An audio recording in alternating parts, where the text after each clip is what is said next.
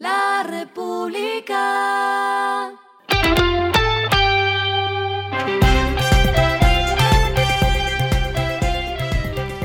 Al final de la jornada, esto es lo que debes saber sobre el comportamiento de los negocios, las finanzas y la economía. Las movidas de hoy fueron. Luego de que la Bolsa de Valores de Colombia recibiera una garantía bancaria por 461 millones de dólares para efectuar la OPA por Grupo Argos a nombre de Núgil, la superfinanciera dio luz verde a la transacción.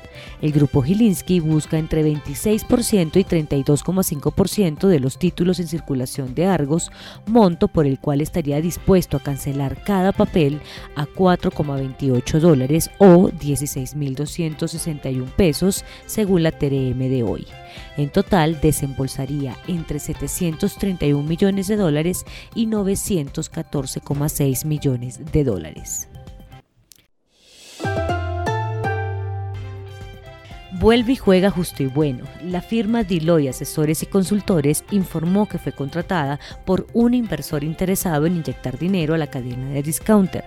Esta noticia de un inversionista interesado en salvar las finanzas y la operación de la empresa surge luego del intento de la China JFC de comprar estos locales. Este nuevo inversor sacaría adelante a Mercadería SAS Justo y Bueno por medio del aporte de fondos para la recapitalización y del establecimiento de un plan estratégico de salvamento. La aerolínea Ultra Air anunció la apertura de cuatro nuevas rutas que partirán desde Cali.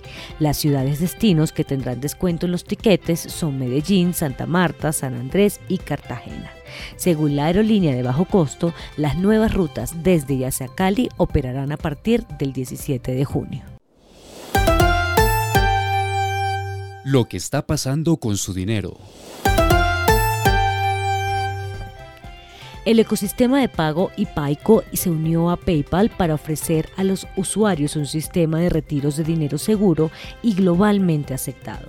Con esta alianza, las empresas, emprendedores y clientes podrán realizar los retiros de sus ventas internacionales directamente de la cuenta bancaria que tengan vinculada en Colombia y Paico permitirá que independientemente del banco al que se esté vinculado, Itaú, Banco Popular, Santander, entre otros, se pueda retirar el dinero sin inconvenientes.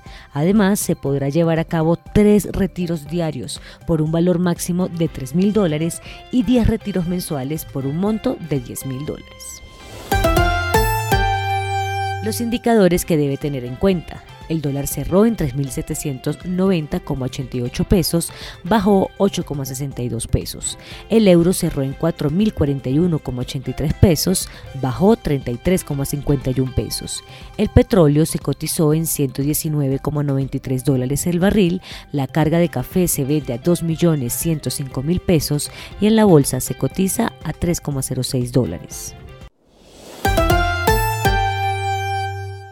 Lo clave en el día.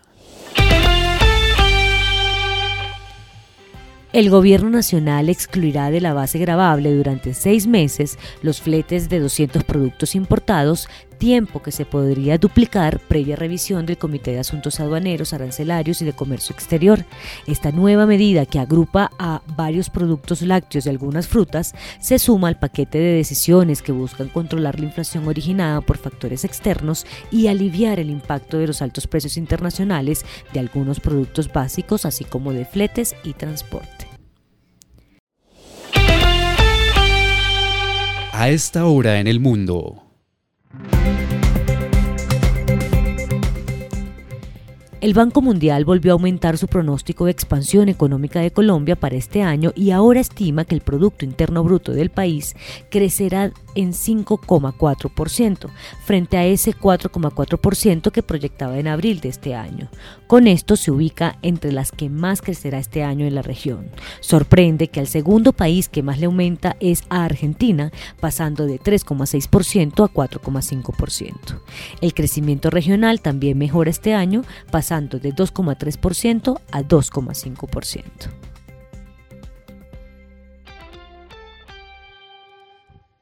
Y el respiro económico tiene que ver con este dato. Les traigo fechas de los nuevos conciertos que se conocen en Colombia. El primero, el de Demi Lovato, que llegará el 7 de septiembre al Movistar Arena de Bogotá y el precio de las entradas van desde 143 mil pesos hasta 1.654.000 mil pesos sin incluir el costo de servicio.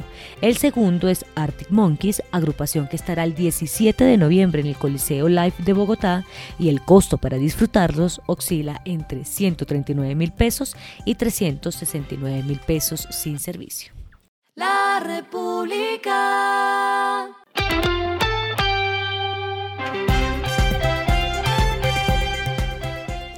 Y finalizamos con el editorial de mañana. La reducción de la pobreza debe tener objetivos. Hernández y Petro han sido precisos en cómo manejarán impuestos, pensiones y burocracia, pero pocas son las líneas dedicadas a la reducción de la pobreza, el verdadero flagelo. Esto fue Regresando a casa con Vanessa Pérez.